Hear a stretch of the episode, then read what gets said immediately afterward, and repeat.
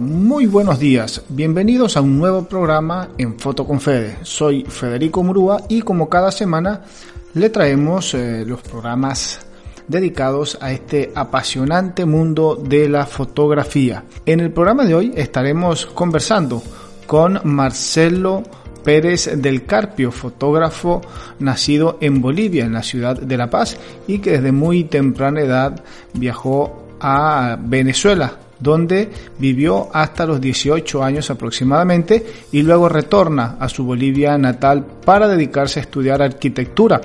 Posterior a ello, se dedicó a la fotografía, puntualmente al fotoperiodismo y al documentalismo.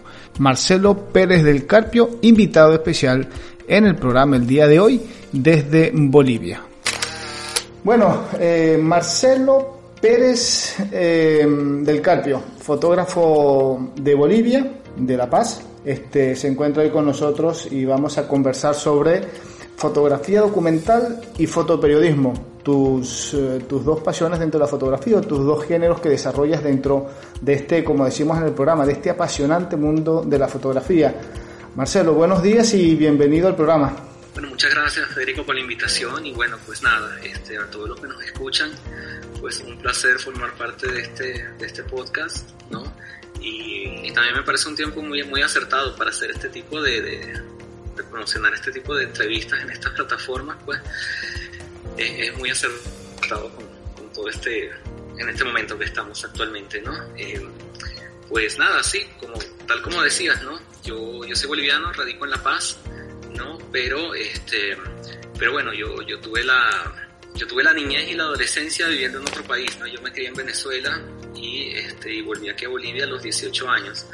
Entonces, bueno, eso, eso me, me, marcó un poco, ¿no? Eh, temas de todo. Y, eh, bueno, yo, yo tengo como formación es la arquitectura, ¿no? Yo soy arquitecto de profesión he desarrollado un poco el tema de la fotografía de arquitectura, ¿no?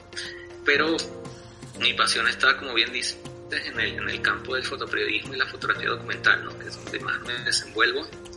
Este, ya, vamos a decir que son casi 10 años. Ok, ¿dónde, dónde en, esa, en esa etapa eh, que estabas en, en Venezuela, después volviste a Bolivia, eh, ¿Dónde decidiste eh, o dónde adquiriste el gusto, la pasión, el, eh, dónde se te ocurrió la idea de ser fotógrafo? ¿Estando en Venezuela o cuando llegaste a, Bolivia de regreso? Mira, yo creo que fue aquí en Bolivia, y aquí en Bolivia con una mirada así retrospectiva de un poco de añoranza a, Venezuela y hacia mis años anteriores, muy pocas fotografías que tengo de cuando, de cuando era adolescente, tenía un grupo de rock, o sea, varias cosas que me hubiera gustado recopilar años anteriores y bueno, pues no lo hice, ahí unas cuantas fotos en, película de, de, 120 y nada más, pero em, creo, que, creo que fue la arquitectura la que me activó realmente este, este tema de la fotografía, ¿no? Yo pasaba una cantidad este, así este, inmesurable de horas en, las bibliotecas de, las universidades, estuve en dos universidades un tiempo y... Eh, me volví como una especie de fan y hasta podría decir un poco obsesivo de la pulcritud de las revistas de arquitectura, ¿no? Sobre todo de, de, las revistas de arquitectura contemporánea, ¿no? En Argentina hay muchas, ¿no? Hay unas muy interesantes. Revistas de Francia, revistas de, del resto de Europa, de, Estados Unidos. Entonces, bueno, pues me tracé como una meta de, de visitar esos lugares, ¿no? De, de, las obras de los arquitectos contemporáneos más, más destacados, ¿no? Y bueno, por eso necesitaba pues lo que más me llamaba la atención precisamente eran las imágenes. Así que eso fue alrededor del año 2002. En el año 2003 este, tomé un pequeño curso de fotografía, que es como un curso muy básico que se da acá en Bolivia, que dura como siete semanas, seis semanas, es para aprender un poco el manejo básico de las cámaras. Todavía lo hice con, con cámaras de película, cosa que fue muy interesante porque tuve una pequeña experiencia con el cuarto oscuro y el revelado en blanco y negro, etcétera, o sea que fue muy interesante. Me lancé un año a viajar por aquí, por acá por Bolivia, ¿no? Hacía mucha fotografía de paisajes, este, bueno, lo, lo, clásico con lo que uno arranca, ¿no? Lo, que tiene a la mano, ¿no? Pero con un, con un ojo muy, muy abocado hacia lo que era arquitectura, ¿no? Y el año 2005 gané un concurso que me permitió ir al, Visa Publimage, un festival de, de, Francia, un festival de fotoperiodismo que es el más grande del mundo. Y ese era el premio del, del concurso, ¿no? ¿Cuánto, perdóname, con, ya 2005 con cuánto, dos, tres años eh, en fotografía? Pero de manera amateur. O sea, yo veo que hay un antes y un después en, en todo pasa, ¿no? Todas las profesiones casi tenemos un antes y un después te estoy relatando la parte del antes, que es la parte más romántica, te puedo decir, ¿no? Así como que todo es nuevo y todo es interesante y todo es muy bonito y, y, bueno, después es que uno entra a pisar tierra y a ver que esto realmente puede convertirse en una profesión o como la tengo hoy en día, ¿no? Que dejé un poco la arquitectura en pausa, ¿no? Y hace algunos años y me dediqué completamente a la fotografía porque no podía hacer las dos cosas. Directamente no hubiera funcionado. Cada vez estoy más consciente de eso, ¿no? Pero bueno, volviendo a esa parte, te digo que, en esta etapa del antes tuve, tuve como un encuentro muy, muy pronto, se puede decir, ¿no? Estaba en la mitad de mi carrera, estaba muy a gusto con mi carrera y de repente se me presenta la oportunidad de irme a Francia y ver realmente las, los alcances que tiene el fotoperiodismo, ¿no? Coincidieron varias cosas, te digo.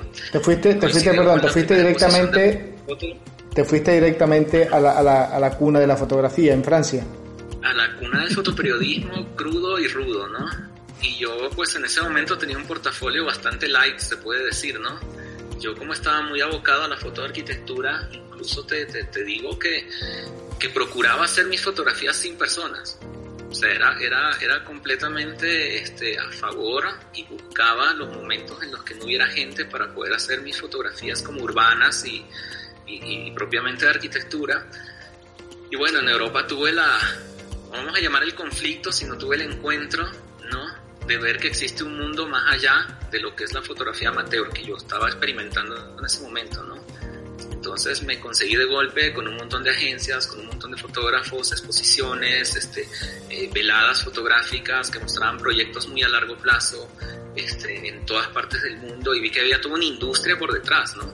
Entonces yo con 22 años dije, wow, esto es lo que yo quiero. Y bueno, después me eché un buen viaje por Europa, hice mucha fotografía de arquitectura y unos unas pequeñas incursiones a lo que podría ser algo de documentalismo, pero en un tiempo muy breve. Regresé acá a Bolivia, intenté contactar con el mundo del fotoperiodismo, con, con, el, con el círculo de fotoperiodistas acá en Bolivia, el cual estaba un poquito desorganizado, vamos a decir, en ese momento, y este, bueno, decidí esperar, decidí terminar mi carrera, que ya me faltaba poco, y este, me concentré en eso. Y me concentré en lo que mejor sabía hacer en ese momento, que era mi foto de arquitectura. Así que terminé con eso, tuve exposiciones, tuve exposiciones en festivales, fui invitado a otras ciudades de Bolivia a exponer mis trabajos de fotografía que había hecho en Europa, ¿no? Pero era muy abocado a la arquitectura. Terminé mi carrera el año 2010, colgué un segundo las, como el título y este también trabajaba en una agencia de publicidad en ese tiempo como diseñador gráfico, eh, pero decidí hacer un stop, ¿no? Hice un alto, me fui al oriente del país, trabajé un tiempo más con arquitectos en, temas de fotografía de arquitectura y al año siguiente, el 2011, tuve la oportunidad de entrar a trabajar con el Comité Internacional de la Cruz Roja, ¿no? que ya era como un fotógrafo documental exclusivo para ellos. Y ahí fue cuando tuve la oportunidad, vamos a decir, o la experiencia de trabajar en fotografía abocado a, fotografía humanitaria, vamos a llamarlo así, ¿no? Eso me cambió un poco más la perspectiva, ¿no? Entonces fui recordando un poco todo lo que había visto años atrás y dije, bueno, hagamos un portafolio de esto. Así que, digamos que lo más importante, y lo sigo manteniendo hasta el día de hoy, en fotografía documental y en otros estilos, es el acceso, ¿no? A través de la Cruz Roja yo tenía acceso, digamos, a las cárceles en Bolivia, que hacíamos muchas entregas humanitarias y unos trabajos que le servían a la Cruz Roja como en tema de asistencia humanitaria. Pero yo trataba de sacar algo para mí siempre, ¿no? Entonces empecé a desarrollar ese ojo de tratar de explorar y tratar de hacer proyectos personales en los lugares donde tenía acceso. Así que el, más interesante de todos no, fue precisamente, no fueron precisamente las cárceles, sino un proyecto que pude desarrollar en la morgue judicial, ¿no? que, que era otra intención de proyecto de la Cruz Roja Internacional. Y este, y bueno, ahí pude, pude pasar seis meses en una morgue bastante precaria acá en Bolivia. Y ese trabajo me sirvió para presentar una beca, la Ian Perry Scholarship en Londres, donde obtuve el segundo lugar. Entonces coincidió que la presentación del premio lo hacían en el Festival de Francia. Entonces, siete años después volví al mismo lugar, en Perpignan, al sur de Francia, hizo la presentación de los ganadores de la beca de ese año, que era auspiciada por Getty Images, y eh, de ahí volé a Londres, donde se hizo la exposición y donde tuve las primeras revisiones de portafolio ya bastante en serio. ¿no? Parte del premio de la beca era que podías presentar tu portafolio a los principales medios de Londres, ¿no? al Sunday Times, al, Guardian, ¿no? este, Save the Children y otras organizaciones que, que promocionaban a, a, esta beca. ¿no? Entonces, bueno, para mí fue como un reto muy grande, pero más que todo me sirvió para ver también un poco el panorama de la educación de la fotografía en Londres. ¿no? esto, disculpa, ¿esto ya es en qué año? Esto es en el 2012. 2012. ¿no? El 2010 me titulé de arquitecto, el 2011 empecé a trabajar con la Cruz Roja Internacional el comité y el 2012 me lancé con el, con el tema de la beca, ¿no? Este, postulé, era la segunda postulación que estaba haciendo y mira, salió. Entonces realmente yo soy muy, muy devoto al, vamos a decir la palabra, vamos a usar ese término para decir que creo en estas cosas, ¿no? Hay amigos que me dicen, no, esas cosas no salen, no, eso está arreglado y mira, la verdad es que yo puedo decirte que no. Pero cada vez requiere mayor sacrificio, mayor entrega porque no solo es que hay mucha competencia, sino que yo creo que el, nivel ya al que estamos, la tecnología, la cantidad de fotógrafos que salen día a día, este, esta apertura con, con, internet y todo, hace que en lugares donde antes no se conocía nada, ahora existe un montón de gente muy talentosa que se está promocionando. Entonces eso automáticamente genera que exista más competencia y que exista un nivel mayor de como de exigencia también, ¿no? Claro. Este, entonces yo creo que van como correlativos con, la, con el momento que estamos viviendo, ¿no? Entonces, bueno, pues volviendo a ese año 2012, mira, me cambió completamente, me cambió mucho más porque ya tenía las herramientas para, para poderme meter en este medio, ¿no? Cosa que no tenía la primera vez que estuve en Francia, ¿no? Que estaba prácticamente empezando y era como un aficionado, ¿no? Ese, ese es el término, ¿no? La segunda vez que fui, este, ya era ya era un nivel más o menos de... Ya tenías un poco más de experiencia, ibas un poquito más curtido. Sí, sí, totalmente. A pesar de que tenía un par de proyectos bajo el brazo versus gente que tiene 8, 10, 12 proyectos, qué sé yo, pero no se trata de la cantidad. Ahí me di cuenta que se trata de la calidad, ¿no? Y del, del compromiso que uno tenga, ¿no? De la seriedad que uno tenga. Te pongo el, ejemplo más claro, ¿no? El fotógrafo que ganó el primer puesto en, en la beca de ese año, a los tres años desapareció de la escena de fotográfica cuando yo estuve la última vez en Francia, el año 2014, volví para el, como el 25 aniversario de, la Ian Perry Scholarship.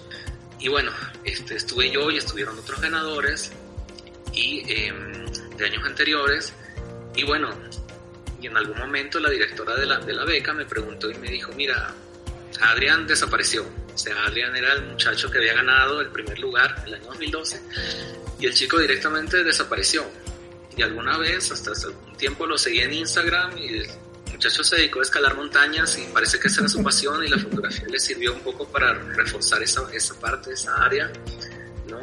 Y yo digo, bueno, esto es bastante relativo también, ¿no? Nadie tiene, nadie tiene la, ni la vida comprada ni, ni, el futuro asegurado en esto y las cosas pueden cambiar por diversas X circunstancias. Claro, difícil no es llegar, sino también eh, mantenerse, no es fácil. A veces eh, los éxitos nos condicionan o nos juegan en contra por querer mantenernos, querer estar, querer superarnos nuestros trabajos anteriores. Entonces es un tema un poquito, un poco difícil. Si no tenemos los pies sobre la tierra y las ideas bien claras de lo que queremos hacer, pues por ahí nos puede jugar un poco en contra. Sí, totalmente. Y no necesariamente tiene que ser algo malo, ¿no? Claro. Te digo, con, con, con el pasar de los años he conocido bastante gente que ha estudiado en universidades. Por ejemplo, yo no he tenido la, la dicha o la oportunidad de estudiar la carrera de fotografía, que aquí en Bolivia directamente no existe, pero, este, pero gente que estudió en Londres o estudió en Madrid o estudió en Nueva York y de repente se dedican a otra cosa, ¿no? Porque pasa como en todo, ¿no? Así como yo estudié arquitectura y me salté otra rama, puede ser que tú estudies fotografía y dentro de tres años te salga un trabajo diplomático y bueno, pues guardas la cámara y te dedicas a lo otro, ¿no? Entonces, pero para los que se quedan en este camino, yo yo la verdad veo que el nivel de exigencia ahorita es bastante alto y las tendencias también son bastante fluctuantes en este momento, ¿no? Yo, yo vengo de un, de un, O sea, yo di el salto de, de lo último que se puede decir que hubo acá en Bolivia, de, de fotografía de película, salté al, al, al plano digital, después te hablo que por ahí por el 2011, 2012 estuve muy en boga esto, muy con, en, en, mucha controversia el tema del Instagram cuando empezó, ¿no? Me, me acuerdo. Cuadrado y lleno de filtros, entonces era todo un debate en el, en el, mundo del fotoperiodismo si esto iba a ser aceptado o no iba a ser aceptado, que si, que si ibas a usar Instagram o no. Entonces yo veo que la gente que tiene Instagram desde esos años y ha venido evolucionando hasta ahora, pues se ha ido alejando del formato cuadrado y de los filtros. Cosa que está bien, yo creo, está bien pero eh, no es necesariamente, o sea, no son cosas en las que hay que discutir y mira que a partir de ese año, a partir del 2012, yo realmente me metí en serio en esto, ¿no? Yo volví con otra mentalidad y dije, bueno, he tenido una oportunidad que no todos tienen y vamos a sacarle provecho, ¿no?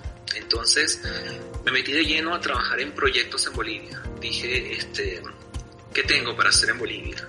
Entonces agarré de los temas más controversiales, eh, me metí dos años de cabeza a trabajar con comunidades caucaleras acá en Bolivia.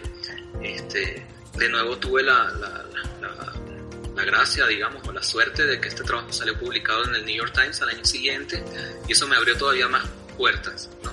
Entonces una cosa llevó a la otra, porque el editor del New York Times lo conocí en el Festival de Francia de manera muy breve, pero él se claro. acordó de mí cuando yo estuve en Nueva York el año siguiente, entonces bueno, salió esa publicación a finales de 2013. Y a partir de ahí pues me metí en varios como workshops o talleres o seminarios o concursos que me permitían un poco salir afuera, ¿no? Al principio creo que me fui muy lejos, ¿no? Porque primero me fui a Europa, después a Estados Unidos y un poco se, ahí generé un poco mis, mis círculos y a partir del año 2016 aterricé un poquito más en Latinoamérica, ¿no? Fui invitado a la Bienal de Fotografía Documental allá en Argentina, este, fui invitado a algunos talleres también y después me lancé a donde quería ir hace mucho tiempo, ¿no? Que es Venezuela, ¿no? Entonces, volví a Venezuela después de 10 años, ¿no? Eh, pero ya a trabajar. Entonces, bueno, pues caí en Venezuela el año 2017, cuando estaban las protestas, cuando estaban en su punto más álgido y ya cayendo, es cuando me mandan a mí. También para ese tiempo, pues empecé a trabajar con algunos medios internacionales. Eso me permitió viajar y que puede estar en un lugar que, que los editores saben que yo conocía, ¿no? Claro. ir a Venezuela no es fácil. ¿Qué parte, ¿Y qué parte de Venezuela, cuando, cuando, cuando estabas eh, viviendo en Venezuela, ¿en qué, en qué estado estabas?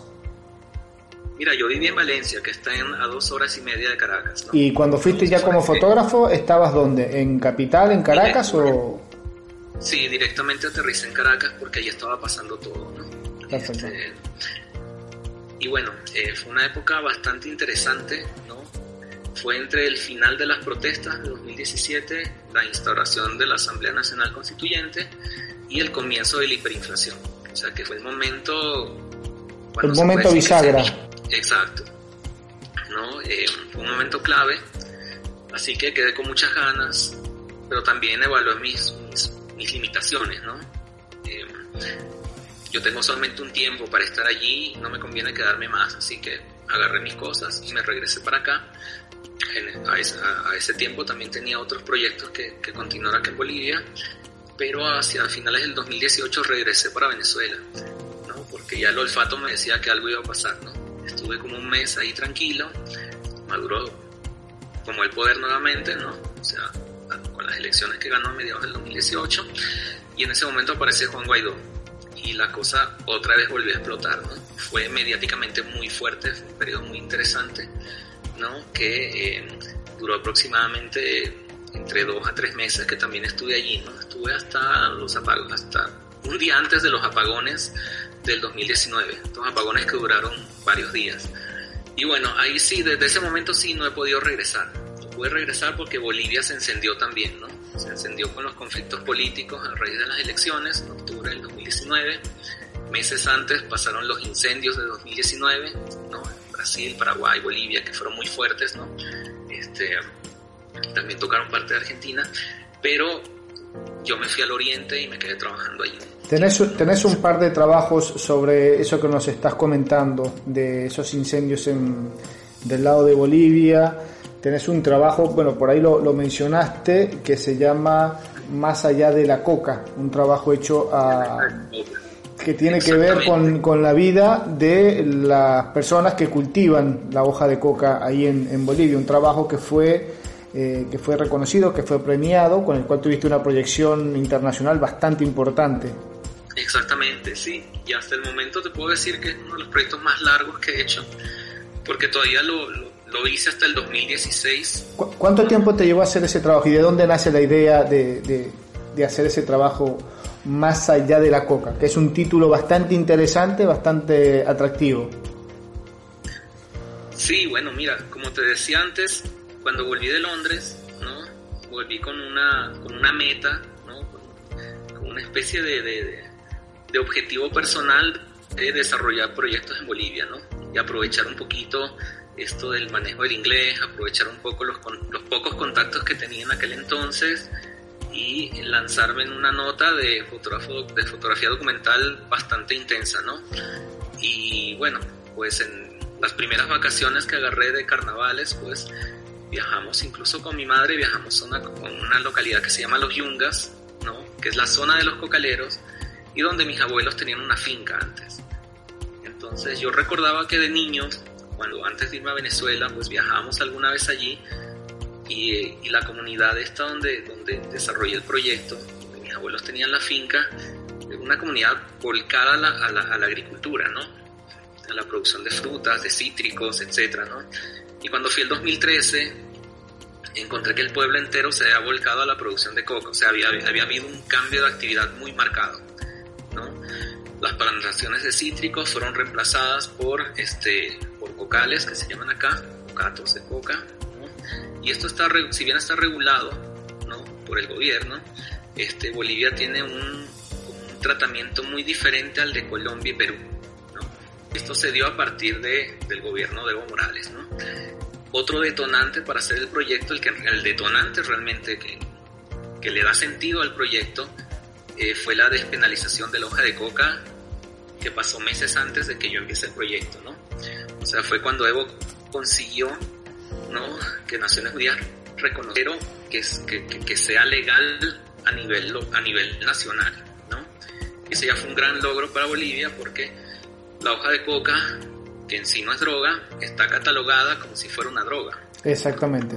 Desde el año 69 o desde el año 71. Perdí un poco ese dato.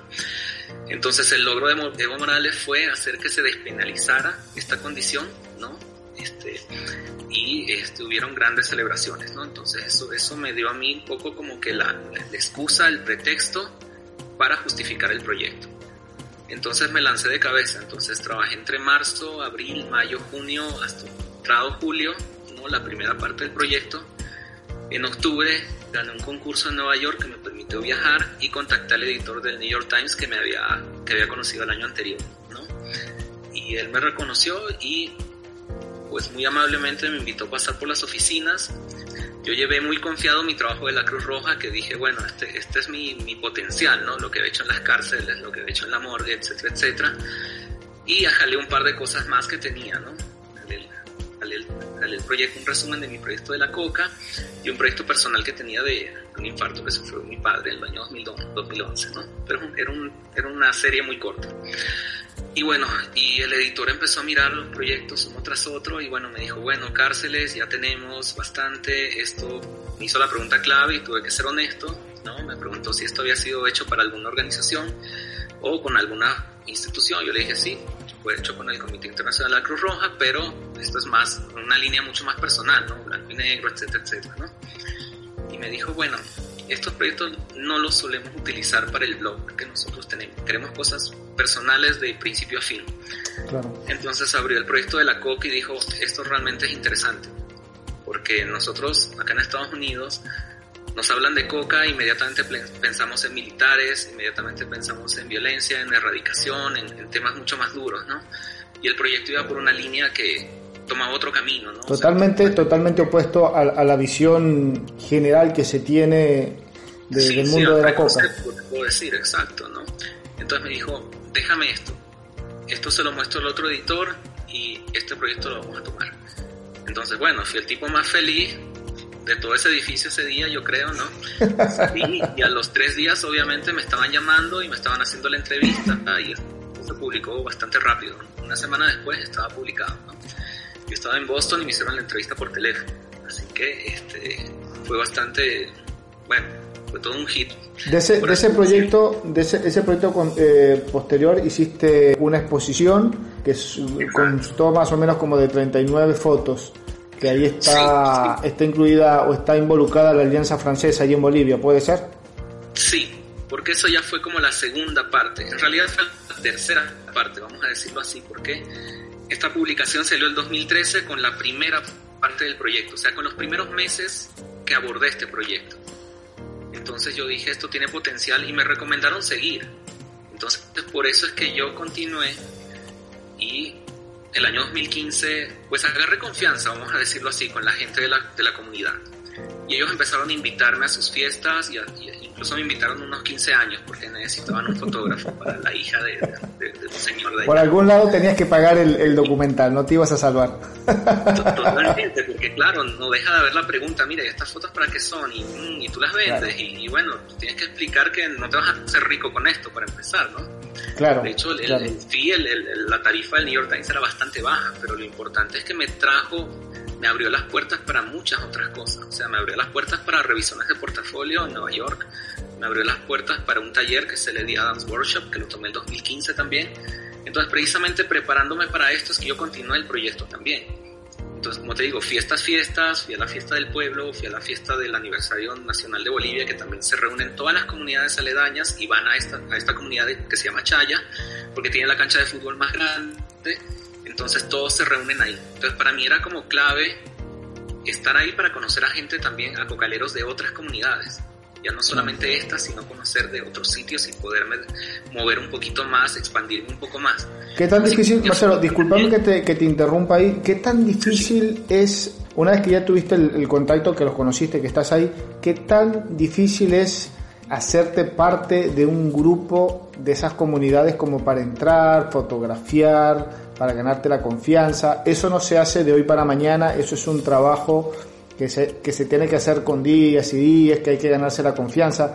¿Qué tan, ¿Qué tan delicado o qué tan duro puede ser ganarse esa confianza? O que te abran las puertas para decir, mm, venía a fotografiar lo que estamos haciendo, que no es, culturalmente no es algo todavía bien visto, por decirlo así, por, por, por algunas culturas. Claro, claro, y, y principalmente acá en, Bolivia, Perú, Ecuador, países más altiplánicos, la gente es un poco más cerrada, tiende a ser un poco más cerrado. Creo que el clima ayuda a que la gente se empiece a abrir un poco. Esta zona es relativamente cálida ¿no? y es tropical, entonces la gente es un poquito, ligeramente más abierta. Pero eso no es garantía de nada, ¿no? Claro. Depende mucho también la situación. Y en el caso de la coca depende de la actividad, ¿no? La coca sigue siendo un tema tabú, ¿no? La gente sigue siendo estigmatizada, algunos con razón y otros sin razón.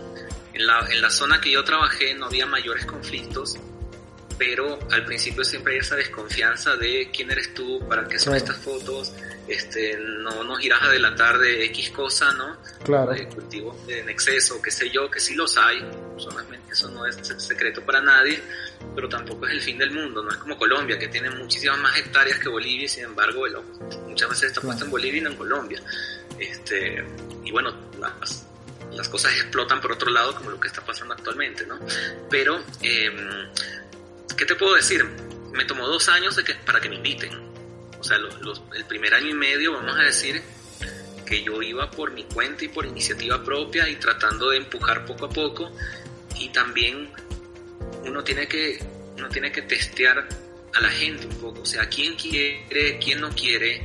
Si alguien no quiere, no hay que forzar absolutamente nada y si alguien quiere, pues a ese es el lugar donde te tienes que... Hay que aprovecharlo al máximo. Ahí es donde tienes que, primero, ser bastante honesto, mantener una, una ética de, de, fotografía muy, muy, grande, ¿no?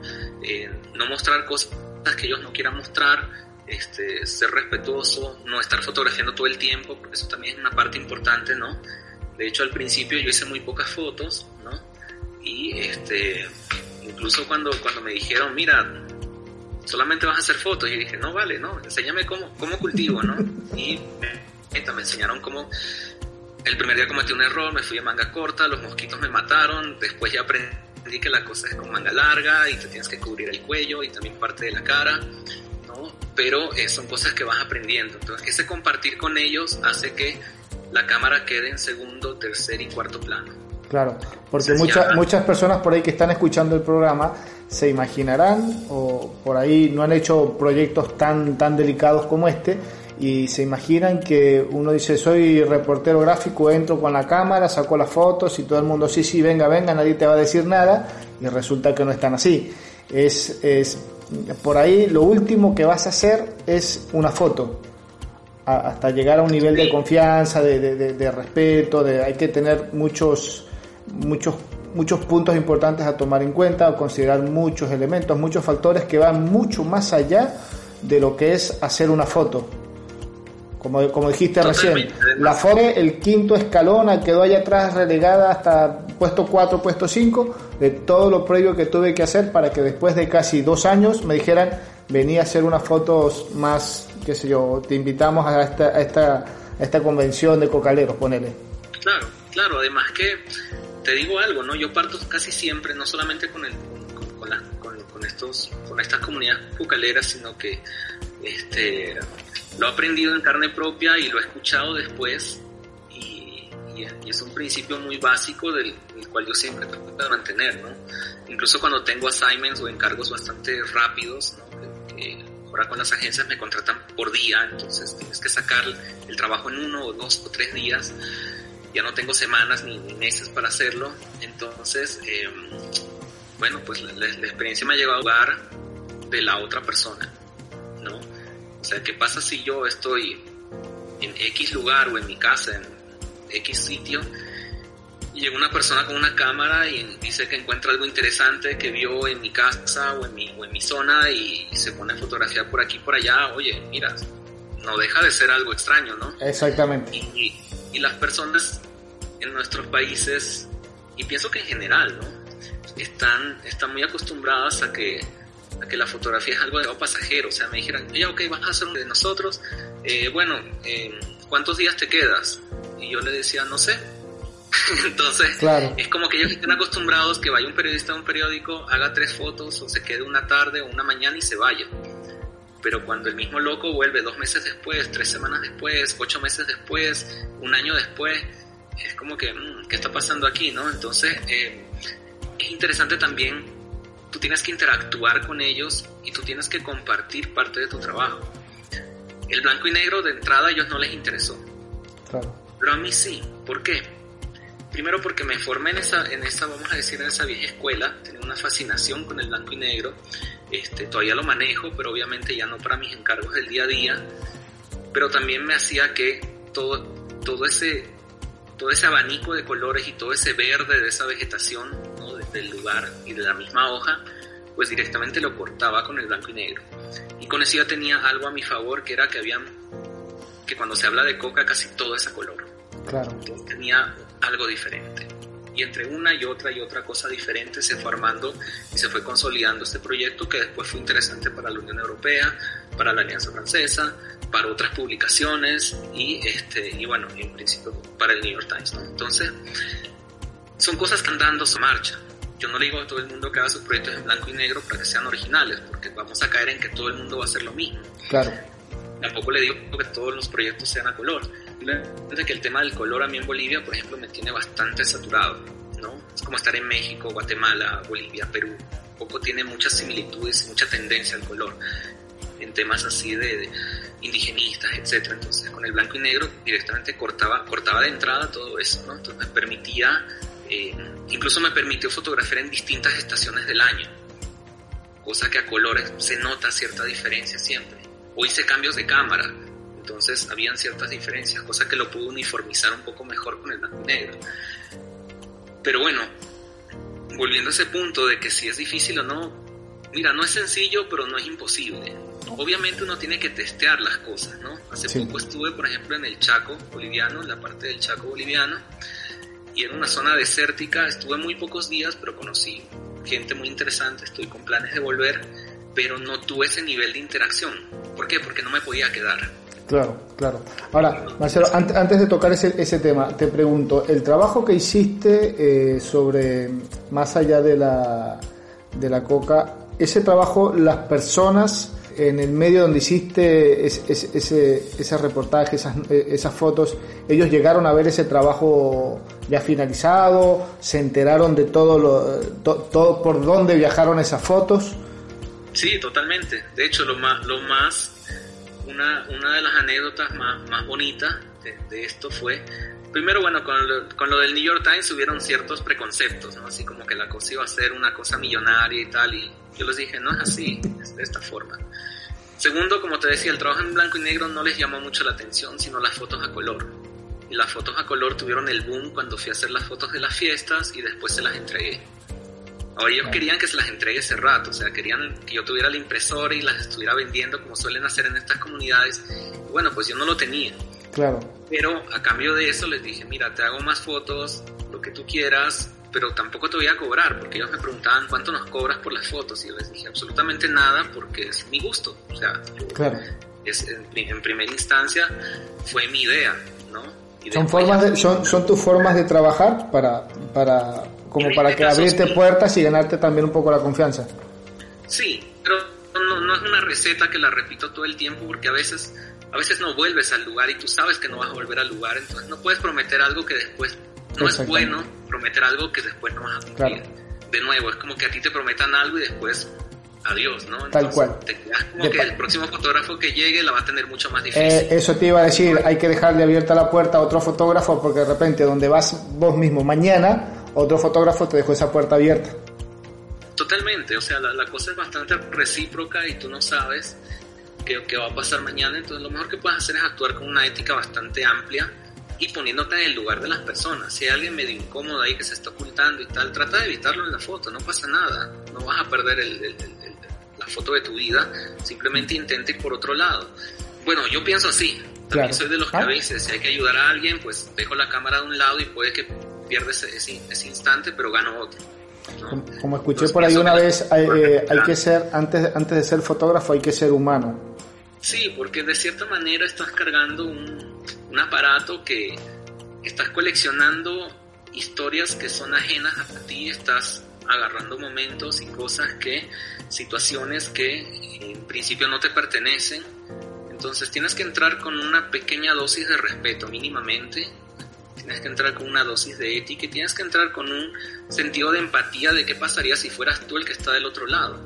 ¿Actuarías igual? ¿Cerrarías la puerta? ¿Dirías no gracias? ¿O dirías vengan, sí, claro, bienvenidos? La verdad es que hay que autoevaluarse un poco esas cosas y autocuestionarse eso al momento de estar en una cámara y sobre todo cuando estás en un proyecto personal, porque mira, te cuento algo también. Cuando estás con algo ocurre una magia de que las cosas tienen que ocurrir porque estás con un contrato, ¿no? Entonces mantienes todos esos lineamientos que te dije antes, pero de alguna manera hasta el día de hoy las cosas me han fluido, ¿no? O sea, los trabajos han, seguido el curso que tenían que seguir, porque uno también ya sabe cómo entrar, sabe cómo abordar, sabe si te dicen que no, te vas por otro lado. Nunca, nunca es bueno discutir, pienso que nunca es bueno entrar en confrontación ni con la policía, ni con los, ni con los, ni con otros medios, ni con las autoridades, o sea, no vale la pena. O sea, no hay que entorpecerse uno mismo el camino, ¿no? Pienso que esto no es sencillo, pero tampoco es imposible, ¿no? Simplemente, imagino que también hay escenarios mucho más hostiles en los que, de los que yo he trabajado, a pesar que en Venezuela también hay, lugares y situaciones en las que directamente te dicen, no, por favor, por razones políticas y por razones un poco más fuertes, ¿no? Entonces, tienes que girar la cámara un poquito e irte por otro lado. Yo soy de los que piensa así. Hay gente que te va a decir, no, yo insisto y logro lo que yo quiero y me parece genial. Claro. Pero yo pienso de otra forma porque trato un poco de ponerme en el lugar o en la situación de esas personas y digo, bueno, de repente no va por aquí, ¿no? Claro. Son, son posiciones totalmente válidas y que bueno, esa es la... Ese es lo que, lo que diferencia a un fotógrafo del otro, lo que diferencia un tipo de trabajo del otro. Este... Pienso, pienso que sí. Y hay momentos y situaciones también en las que no tienes tiempo de preguntar. Llámese conflictos, este, cosas más fuertes, ¿no? desastres naturales. ahí directamente no hay tiempo de tener toda esta interacción, entonces uno va y es más fotoperiodista que documentalista. Pero a mí me gusta un poco más el trabajo más pausado, ¿no? Me gusta llegar a conocer lo que estoy fotografiando y no simplemente ser alguien talentoso que pasó por allí. Así que pienso todo tiene su, su, momento también, entonces... Eh, de repente con esto de la pandemia me he sentado un poco también a revisar otros proyectos que tengo en la cola y que los he querido desarrollar y los tengo muy a priori o los tengo más o menos desarrollados o de repente tengo que reestructurar algunas cosas. Así que todo este tiempo a mí me ha servido también para ver qué cosas más puedo hacer aquí en Bolivia, qué cosas más puedo hacer en Venezuela. Exploré un poquito también el norte de Argentina hace algunos años, exploré un poco Brasil, un poco Colombia, entonces este, más o menos tengo ciertas ideas de a dónde ir después de todo esto pero ya no tengo esa prisa de, querer hacerlo ya y cada vez aprendo un poco más a, no sé, no a no ser tan exigente conmigo mismo, más bien lo soy más, pero trato de darle un tiempo a, o sea, cada proyecto y cada, cada lugar donde uno está se merece un tiempo de reflexión, no solamente de estar fotografiando por todas partes. Este, pienso que hay momentos que uno tiene que, bueno, hacer la investigación previamente, ¿no? Tratar de hacer los contactos desde antes pero en el lugar, ya cuando estás en el lugar, las cosas pueden cambiar totalmente. De hecho, cuando yo fui a Venezuela en 2019 tenía otra idea de hacer otro tipo de proyectos y de repente todo se tornó demasiado mediático y todo muy intenso, entonces tuve que dejar de lado mis ideas y pausar eso. Por eso es que tengo cosas pendientes ahora que quiero retomar cuando regrese. Así que pienso que todo va cambiando, no hay que, no hay que complicarse mucho la existencia tampoco. Sí, lo interesante de la fotografía es precisamente eso, que el escenario te cambia en, en cada fracción de segundo y, y, por ahí lo que tenemos pensado hacer de una manera lo terminamos haciendo de otra o directamente tenemos que hacer una pausa y decir no, puede, no lo puedo hacer hoy, lo tendré que hacer mañana, pasado mañana, dentro de cinco días o dentro de 15 años porque eh, las cosas, si bien yo las, por más organizadas que las tenga, de repente el escenario me cambió y como te cambia la dirección del viento de un momento a otro. Hay que esperar el, el momento apropiado y justo para hacer el, el, trabajo como uno lo tenía pensado o de repente adaptarse a lo que tengo en el momento, que es también un poco la, ese, ese don que tiene el fotógrafo de saber cómo aprovechar ese, ese momento. Si yo me adapto, si soy yo como fotógrafo que me adapto al, a la escena, al momento, o hago que la escena se adapte a mí. Está esa, esa habilidad que tiene cada, cada uno.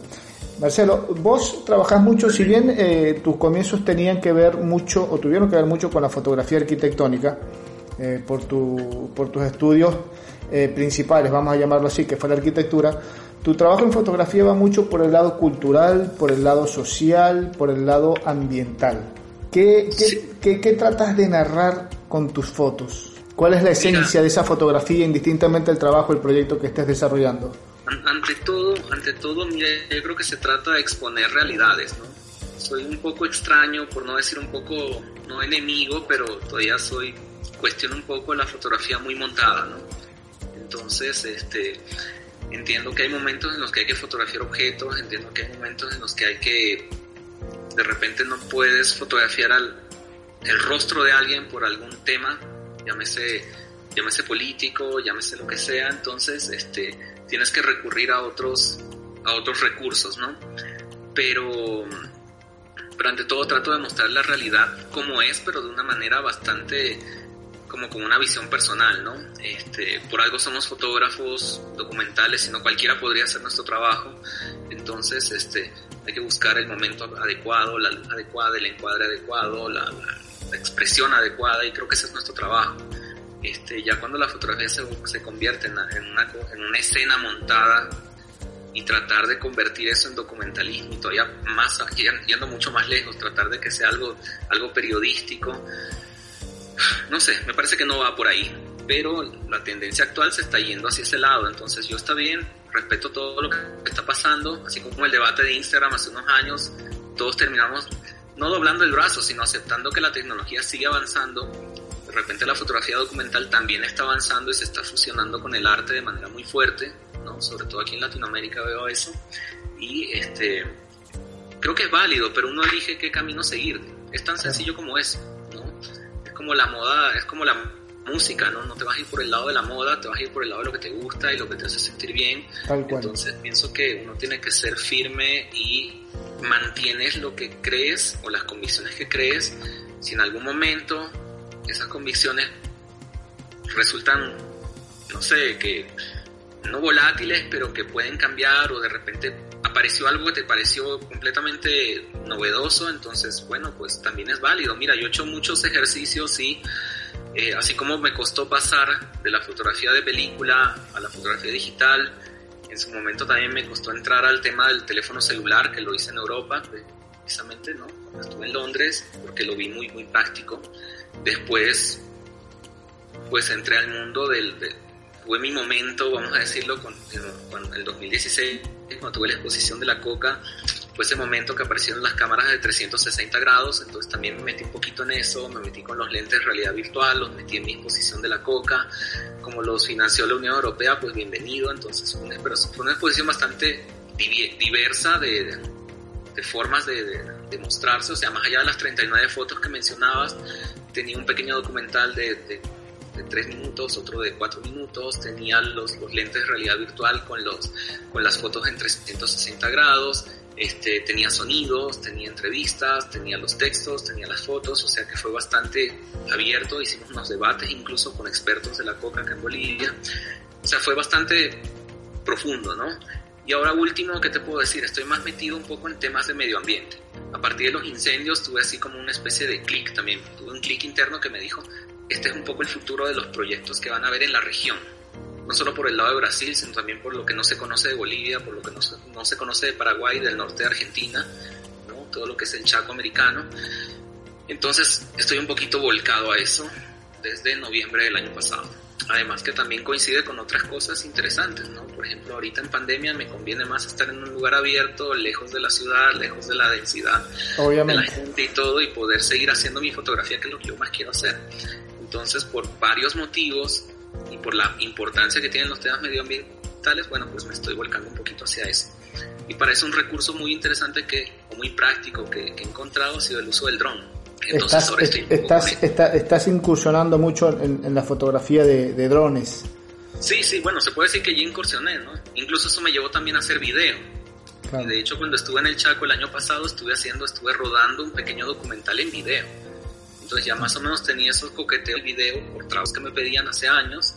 De hecho, rodé un, un, unos cortos en, en, en, Tucumán hace unos años, después lo hice en, en, Colombia, en Venezuela, aquí en Bolivia, y bueno, pues ya no me considero un filmmaker, pero soy alguien que puedo hacer ambas cosas, ¿no? Así que es, llevar todo eso a, una plataforma aérea como es el dron, pues fue como el paso siguiente, ¿no? El, paso lógico, lo digo yo ahora, ¿no? Porque estoy a la pesca de, de, de, de seguir haciendo estos proyectos con dron. Obviamente el dron no es para todo, ¿no? No es que lo vas a levantar en la ciudad, lo vas a levantar en el campo, claro. lo vas a en hay, hay, sitios de sitios y, y, trabajo de trabajo que te, que, que te dan la posibilidad de usar ese equipo de tecnología hay momentos para todo y la verdad yo siempre voy a hacer comparaciones con la música y hay efectos que los sacas en unas canciones y no los vuelves más nunca y después los vuelves a utilizar de aquí a 10 años y yo creo que es un poco así. La fotografía tiene que ser así, pero no por moda. Claro. Es una mezcla entre necesidad, innovación y qué es lo que te conviene en ese momento, ¿no? Entonces tienes que saber utilizar las herramientas que hay, la tecnología que hay disponible los recursos que tienes, porque tampoco no, por no tener un dron no vas a hacer proyectos medioambientales, ¿no? Entonces, Obvio. también hay que ponerse un poco, hay, hay que plantearse las, las posibilidades, la, las oportunidades y también los, los problemas y las limitaciones. Entonces, esto es como cualquier profesión, tiene un poco de todo, ¿no? Tú tienes que saber jugar con quienes te juntas, con quienes no te juntas, con a quienes apoyas, a quienes no apoyas. Es, es todo un debate, pero no tiene que ser que se van a crear enemistades por aquí por allá. Tiene que ser que todos, todos pensamos diferentes y todos tenemos opciones y oportunidades diferentes. Entonces yo creo que hay que moverse un poco en eso y yo creo que hay espacio para todos. Exactamente, sí, por ahí este, también hay que tener muy en claro que las cosas que están de moda son, tienen una vigencia relativamente corta, en cambio lo que, lo que es más natural, más, eh, más espontáneo, eh, gusta más y perdura en el tiempo. Por algo todavía tenemos a los Rolling Stones que vienen sonando, si hablamos de música, vienen sonando desde hace más de 50 años y hay agrupaciones que en, esos, en ese periodo de tiempo aparecieron y, desaparecieron, se formaron y desaparecieron. Con la fotografía por ahí puede que pase lo mismo. Hoy está muy, muy de moda el tema de la, de la fotografía a través de celulares. Por ahí no es mi fuerte, no es algo que yo diga, no me gusta mucho el tema de, de la fotografía en un celular, pero eh, está de moda hoy en día y todo el mundo anda con un celular, todo el mundo hace, hace trabajos, hace fotografías eh, más allá que estén bien o, que sean muy buenos trabajos o no sean tan buenos trabajos, pues yo digo, de repente es algo que es pasajero, es, es una moda, en cambio la cámara de foto desde que nació sigue con su formato, sigue con, con, su, con su estética, con su cuerpo. Y yo digo, se va por ahí, va a desaparecer el, no creo, pero eh, digamos, alucinando un poco, por ahí mañana desaparece la cámara fotográfica en el celular, pero el tema de la cámara como tal, la cámara de foto va a seguir existiendo. Más allá que sea analógica, que sea digital, que sea aérea, la cámara de foto va a seguir eh, existiendo y vamos a seguir eh, haciendo trabajos afortunadamente. es una apreciación un poco eh, por ahí que se puede prestar para debate, que sí, que no, pero bueno, es, son, son cosas, son opciones Totalmente, así como hay gente que se va o que defiende a capa y espada la fotografía de película y todo, me parece genial. Aquí directamente no hay esa no hay, no hay esa posibilidad de hacerlo como en otros países. Este, yo he tenido, como te digo, mi momento y de vez en cuando, de año de repente ya son como cuatro años que no utilizo una película de, de, film o que no saco mi, mi cámara de, de reflex de 35 milímetros pero eh, si se me da la oportunidad, mira, ¿por qué no? O sea, todo, va a depender de dónde esté, si tengo la facilidad de revelarlos o no, si tengo la posibilidad de conseguir las películas o no. Este, no me voy a poner en esos debates ahorita porque no estoy en esa instancia directamente, ¿no? Pero eso es lo técnico. Yo más o menos ahorita lo que veo todos los días en Instagram repetidamente es esta fuerte tendencia de mezclar, fusionar la fotografía artística con el documentalismo y el periodismo y todos queremos ser periodistas, pero no todos salimos a la calle, entonces todos queremos mostrar algo y yo creo que terminamos recurriendo a, inventarnos cualquier cosa y ponerle un texto larguísimo y ya está. De repente eso no es foto, es moda, no lo sé. La verdad es que no estoy en eso, pero simplemente no porque otros lo estén haciendo, lo voy a hacer yo. Exacto. Por ahí, por ahí Instagram nos regala es una cantidad de de imágenes eh, o tendencias que son copias son muy parecidas, entonces abrimos 20 cuentas diferentes y vemos más o menos lo mismo y por ahí resalta un trabajo diferente, algo que no tiene nada que ver con lo que habitualmente vemos en Instagram, entonces por ahí es donde resalta o aparece o salta esa, esa nueva visión, ese nuevo fotógrafo y que por un tiempo va a ser original, pero que ya después lo van a empezar a copiar. No sé si para bien o para mal, pero eh, yo veo que, eh, que, Instagram tiene eso. Hay, hay, mucha fotografía publicitaria, por llamarla así, que se, que se imita mucho, se busca de copiar. Si a este le fue bien con este estilo de fotografía, yo voy a hacer lo mismo para que tener el mismo resultado. Yo creo que lo que tenemos que tener claro es precisamente esa visión que vos estás diciendo de, de, la originalidad, de la naturalidad, de, de hacer proyectos de envergadura, proyectos a mediano, largo plazo, algo que dejen un, que tengan un contenido. No todo tiene que ser así, pero para mí me parece que sería genial que todo lo que nosotros hagamos tenga un contenido, ya sea cultural, social, ambientalista, como es el, caso tuyo, deportivo, ¿por qué no? Pero salir un poco de esa fotografía plástica, que digo, que, que es toda repetitiva, es todo lo mismo, que juego con los filtros, no lo critico, no digo que esté mal, pero por ahí es como que se torna muy, muy repetitivo, muy cansón. Por eso nos cuesta más despegar o resaltar de ese, de ese lote de, de, de fotógrafos porque estamos haciendo más o menos lo mismo todos, sin darnos cuenta muchas veces. Sí, al final, al final yo creo que hay que mantenerse un poco fiel a lo que uno cree, ¿no? O sea, si alguien cree en este tipo de fotografía del momento, pues adelante, no voy a cuestionarlo. Este, simplemente yo no voy a meter un poco en eso porque no me siento cómodo. Claro. Y si encuentro alguna oportunidad o si se me da algún proyecto que, que lo veo apropiado o adecuado, yo creo que voy a buscar la forma también de darle la media vuelta para que no sea más de lo mismo. Claro, le vas a poner tu, tu, tu, tu, condimento especial, tu, tu visión voy a tratar de hacer eso siempre, de eso se trata esto, yo creo que es como, como la arquitectura también, ¿no? o sea, puedes definitivamente o directamente puedes copiar estilos y medio adaptarlos o puedes tratar de poner tu aporte o dejar tu aporte, mejor dicho, ¿no? Entonces, eh, creo que siempre voy a procurar hacer lo segundo y, bueno, no, no, no meterme en mayores controversias, pero sí sentirme cómodo con lo que hago y precisamente por eso, por, por eso es que trabajo en esto, me contratan por esto y no porque me ponga a hacer cosas de tendencia, ¿no? Entonces, creo que la foto va por allí, creo que también es importante tener un, medio de, como una red de contactos que, que te ayuden a mantenerte donde tú estás. Hasta hace poco en Bolivia éramos, éramos muy pocos los fotógrafos que trabajábamos de esta manera, todavía al día de hoy seguimos siendo pocos los que trabajamos con medios, con agencias internacionales.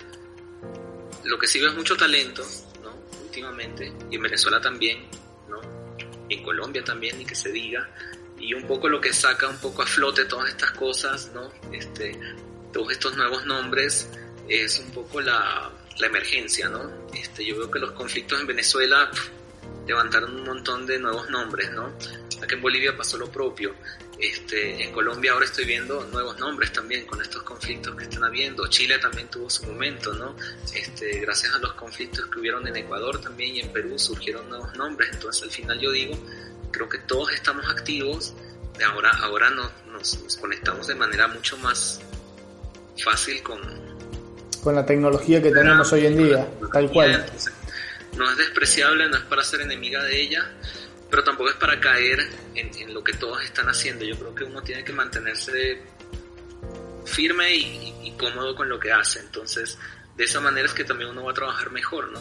tratando de copiar algo. Entonces, em, bueno, pues ahí vamos. Exactamente. De, manera personal te digo, yo he movido mucho aquí en Bolivia con temas este, culturales, sociales, como esto de la coca, el tema de los palacios andinos, que hice una mezcla entre fotografía y arquitectura con algo de reportaje. Este, me gusta un poco hacer esas mezclas donde yo puedo poner mi aporte. Mi aporte es que yo soy arquitecto, entonces me gusta mucho la simetría, el orden, este, conceptos que, que vienen propios de la arquitectura, ¿no? Entonces, este, me ha servido para hacer trabajos muy abocados a arquitectura también. Eh, de repente viene otro, otro fotógrafo que es antropólogo o es sociólogo, entonces tiene una visión completamente alejada del, urbano y está muy abocada a, las personas, ¿no? Entonces también es bastante válido. Pero yo creo que uno tiene que ser, en sobre todo en estos tiempos, tiene que ser flexible de poder desenvolverse en, en, varios ámbitos, pero dentro de lo que es lo suyo, ¿no? Exactamente. Este, hace, poco, me pedían hacer fotos de bodas y yo dije, mira, te puedo hacer un reportaje de, de tu boda, pero no te voy a hacer algo sumamente elaborado con las luces y los vestidos. Exactamente. no es lo mío, ¿no? Entonces, yo creo que cada quien también tiene que, que, demarcar un poco su línea de trabajo, ¿no? Sí. Este, Marcelo, dos preguntitas ya como para ir cerrando la, la, nota de hoy. Eh, por un lado, ¿cómo ves la fotografía documental en estos tiempos? Bueno, así como, así como a nivel general, te puedo decir que está, mira, no creo que esté cambiando, yo creo que la, yo creo que un poco la tecnología nos está obligando a cambiar, a ser más inmediatos, a, trabajar más rápido tal vez. Entonces, a mí me gusta un poco macerar un poco las cosas, ¿no?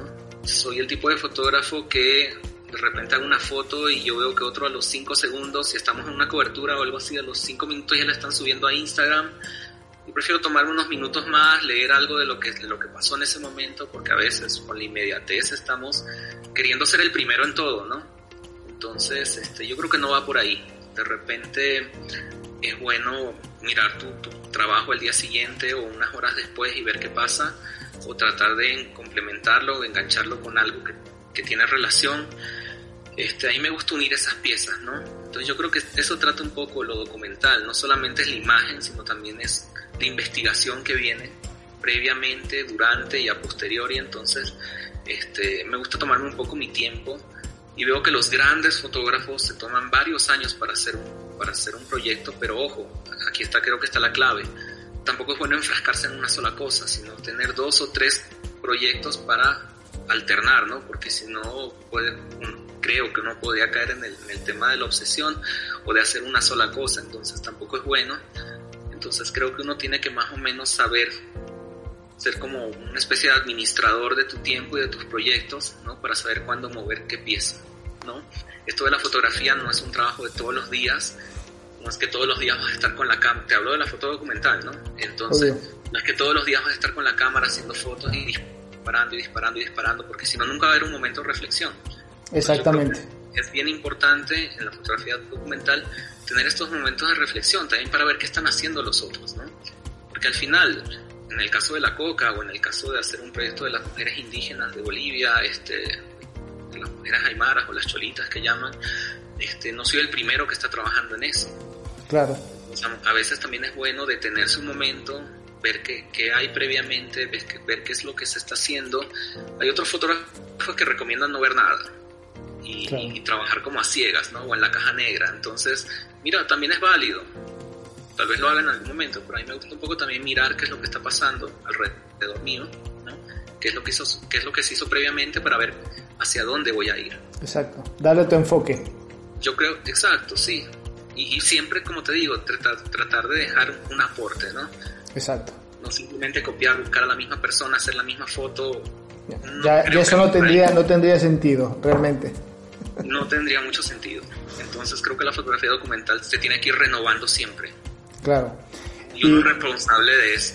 Exactamente, exactamente. Y mucho tiene que ver, eh, que por ahí nosotros insistimos mucho en esto, eh, si bien hay mucha gente que hace muy buenas fotografías sin necesidad de tener una formación académica, hay, hay gente que hace buenos trabajos, necesita la formación, pero ya cuando queremos, cuando alcanzamos cierta madurez en la fotografía, que eso te lo dé el tiempo, que te lo da la experiencia, que te lo dan los fracasos, los aciertos, eh, necesitamos un momento o un proceso de formación que nos ayude a entender, analizar lo que estamos haciendo y saber expresar a través de esas imágenes, que no es fácil, la fotografía documental tiene eso, estamos contando una historia a través de una serie de fotos, 10, 15, 20, 30 fotos, 50 fotos, que te pueden, esas 30 fotos te pueden llevar 10 años, 5 años, 6 meses, pero lo interesante es cómo voy a contar esa historia. Entonces necesito una cierta formación eh, más allá incluso de la fotografía, para saber cómo narrar esa historia, cómo atar esos hilos, cómo hacer esa selección de imágenes, porque ahí es donde realmente está yo creo que la clave de, todo el éxito de lo que yo estoy haciendo. Entonces es, un proceso de maduración bastante largo que a veces no se entiende, sobre todo cuando uno está empezando en, la fotografía. Creo que a todos nos ha pasado en algún momento que queremos hacer la foto apenas empecemos. Oh, mira, me hice famoso en, en, un año porque, o, en, seis meses porque saqué una foto espectacular y todo lo que voy a disparar va a ser éxito. Y no siempre es así. Y bueno, ya yo, creo que está más que visto. Son muy pocos las personas que han, que han llegado a, alcanzar ese éxito tan rápido, en tan poco tiempo.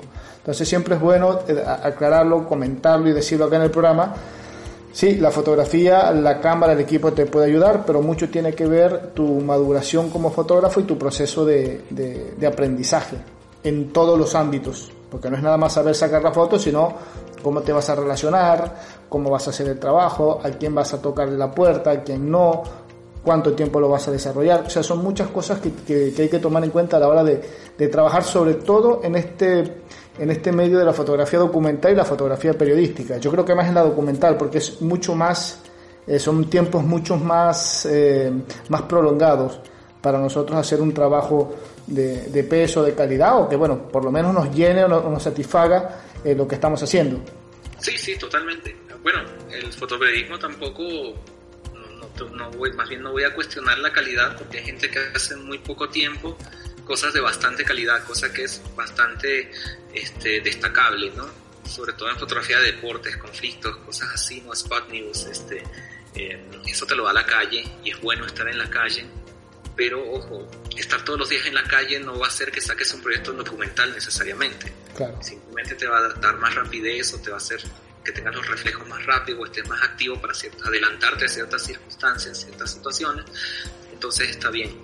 Ahora, este, bueno, pues nada, yo creo que, yo creo que es importante, em, de nuevo, o sea, para cualquier proyecto que se, que se encamine, que uno se trace, etcétera, etcétera, este, no solamente hacerlo por el beneficio propio, sino por el tema en sí. Claro, Creo que eso también es un pilar fundamental de, la fotografía documental, eh, como lo dicen en otras partes, es creer realmente en lo que estás haciendo Exactamente. Este, si veo algo muy bueno, yo he visto cosas en Venezuela que son alucinantes, pero directamente no me he metido a hacerlas de momento porque primero tenía el tiempo corto y segundo porque este, lo veía como algo mucho más para adentrarme a eso. O sea, necesitaba más tiempo para estar allí, necesitaba más confianza y necesitaba de repente estar en otro momento. Así que dije, esto lo voy a pausar y vamos a ver si dentro de la próxima vez que vaya me sigue interesando. Y si es así, de repente realmente era, lo mismo. Exactamente, esperemos que sí sea así, lo tenemos, te tenemos también por acá con ese nuevo proyecto. Y la última pregunta que te iba a hacer en, en, la noche de hoy es tu visión de la fotografía en Bolivia. Si podés más o menos hacerme un paneo de, de, de qué se está moviendo en Bolivia a nivel fotográfico. Wow, bueno, mira, te puedo decir que cuando yo empecé, cuando yo empecé a hacer fotografía por acá, eh, habían unos cuantos nombres, ¿no? Entonces, este, hay gente que ya al día de hoy tiene mucha trayectoria, ¿no? Y, pero la fotografía en Bolivia tendía, tendía a ser muy folclorista, o al menos eso es lo que se mostraba, ¿no? Se mostraba el lado occidental de Bolivia y se mostraba todo lo aymara, todo lo que he hecho a este, todas las tradiciones, todos los bailes, entonces un poco se conocía eso. Y por otro lado estaba el paisaje, ¿no? Eh, las montañas, los glaciares, este, el altiplano, el contraste de la ciudad, campos, campo, ciudad, etcétera, etcétera, ¿no? Un poco por eso también me fui por el lado del blanco y negro, ¿no? Porque dije, es acertado alejarme un poco de todo esto y este, me fui por otro lado, ¿no? Después, el, después el trabajo me hizo volver al color, ¿no? Pero en principio estaba bastante cómodo con el blanco y negro. Pero bueno, yendo ya en concreto a tu pregunta, eh, yo creo que eso se sigue manteniendo, ¿no? Hay una visión muy, eh, muy difícil de quitar de Bolivia, que es todo el tema indigenista, ¿no? Entonces, por eso yo también me he lanzado hacia el lado del oriente, ¿no? Para buscar un poco lo, lo que es más amazónico, ¿no? Porque si, si lo vemos en el mapa, y eso le digo a muchos editores, a muchos colegas y a mucha gente, Bolivia tiene una, mayor porcentaje de, ¿no? de, de, áreas este, como más tropicales, este, Amazonía, valles, etcétera. No es solamente la parte occidental y la parte andina lo que, lo que es Bolivia, ¿no? Entonces está bueno que caiga en todo su contexto, ¿no? Y también este, una recomendación, o sea, como una idea, ¿no? Que surgió a, través, a, a raíz de una conversación con un editor de la Associated Press en Estados Unidos que me dijo, a mí me gustaría realmente ver proyectos de Bolivia del Oriente, porque el Occidente ya está bastante cocinado. Entonces esa idea se me grabó y dije, bueno, vamos a lanzarnos para esos lados. Y es precisamente donde estoy viendo de hacer proyectos de medio ambiente a partir de ahora. o, que, ya comencé de alguna manera, aunque comencé con video, pero ahora lo voy a girar hacia la fotografía. Pero este, es un poco lo que yo estoy haciendo ¿Qué es lo que está haciendo la, demás gente? Pienso que las nuevas generaciones de fotógrafos también identificaron que de repente la fotografía boliviana que se conocía en los años 80, 90, hasta principios del 2000, se puede decir, era bastante folclorista, ¿no? era bastante indigenista. Entonces tratar de romper un poco eso creo que es uno de los desafíos, uno de los retos que hay. Pero por otro lado, tampoco, va, tampoco es para dejarla de lado Simplemente para ver hacia dónde, hacia dónde estamos yendo o hacia dónde está yendo toda esta gente. Entonces yo creo que eso es lo que hay que mostrar actualmente.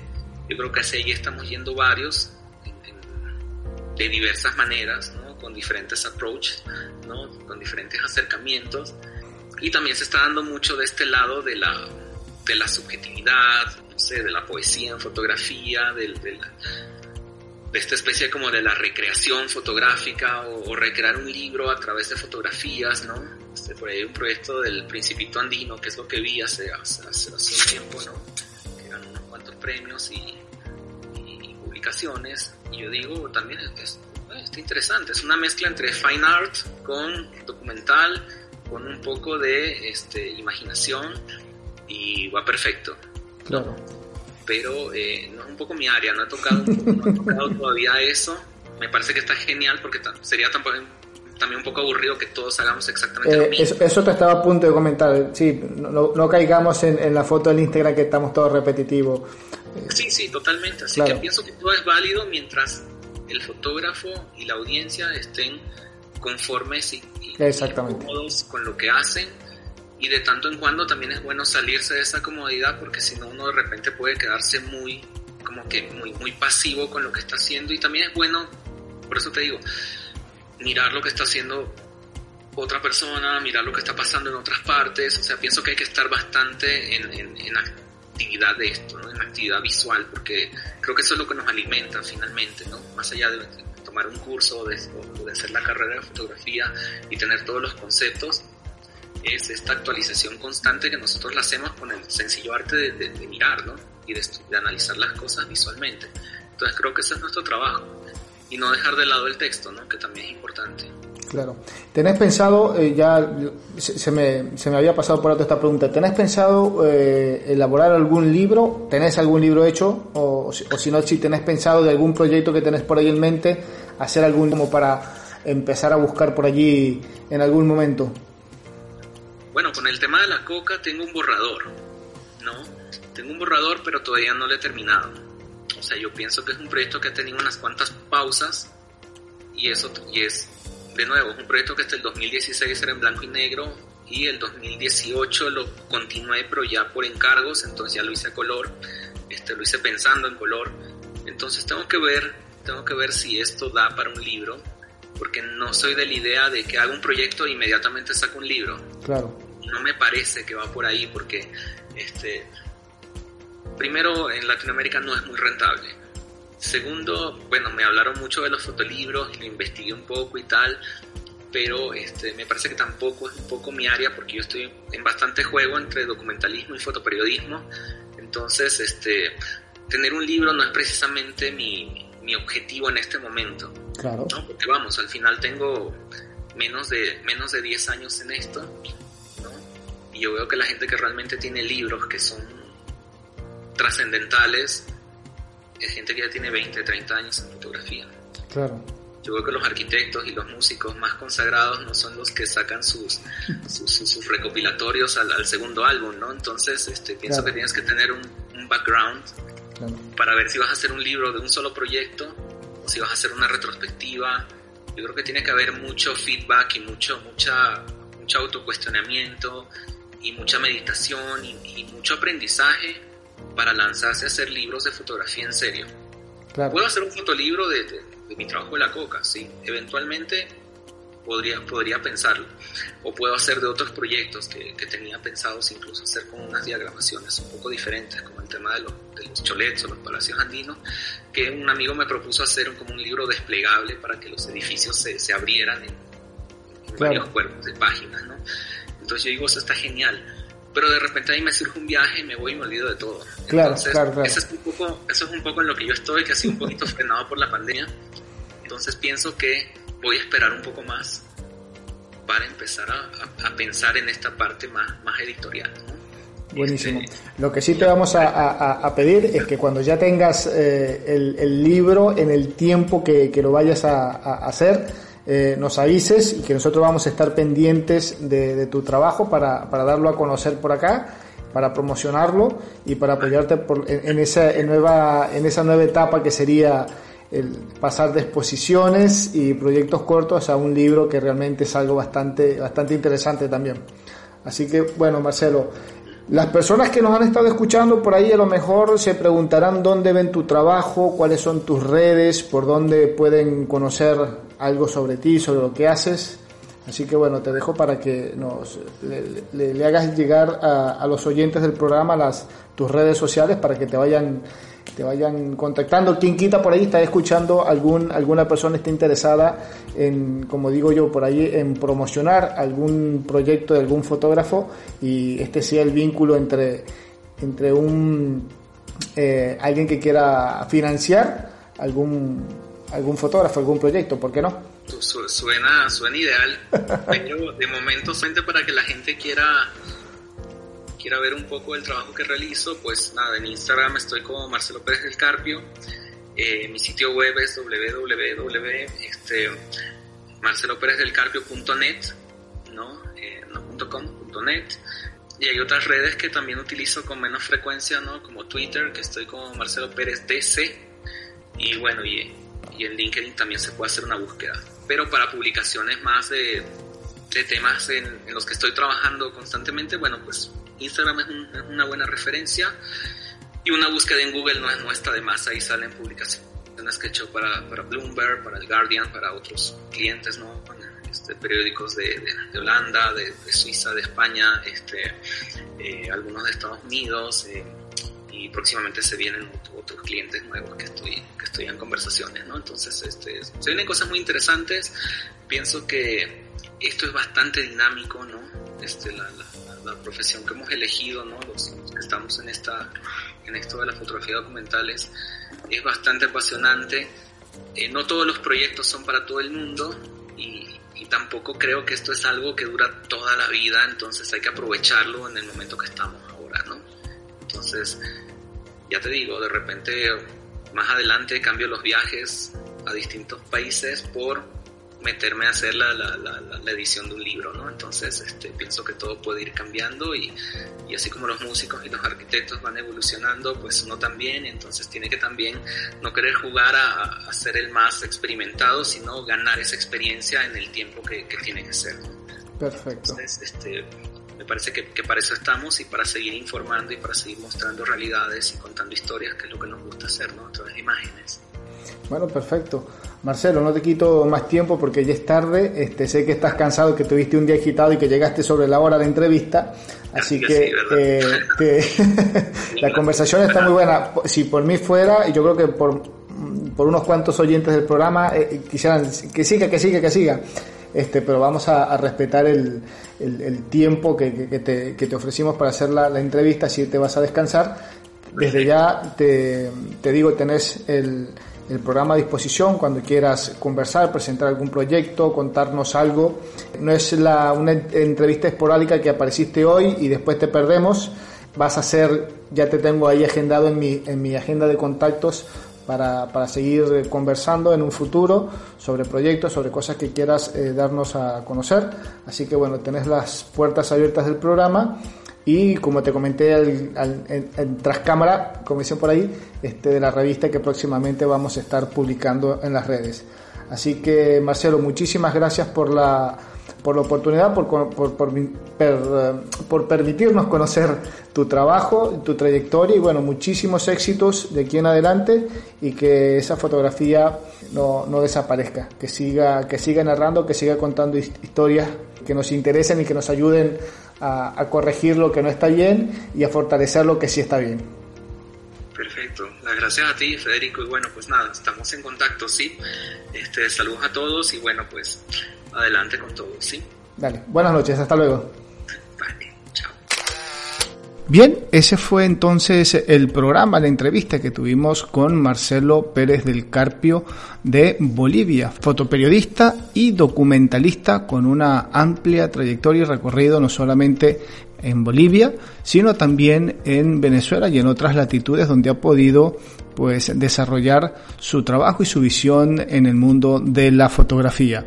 Tienen nuestras redes sociales para que nos dejen sus comentarios, sus anécdotas, sus sugerencias. Estamos en Instagram como arroba fotoconfede, estamos en Facebook como Federico Murúa, también nos puedes ubicar a través de Twitter, estamos como Federico Murúa 8 8 en número y nos pueden dejar escribir sus comentarios a nuestro correo electrónico hola arroba. Pendientes entonces porque seguimos con más notas, más entrevistas de fotógrafos latinoamericanos y españoles aquí en el programa Foto. Nos estamos viendo hasta una próxima oportunidad. Chau chau.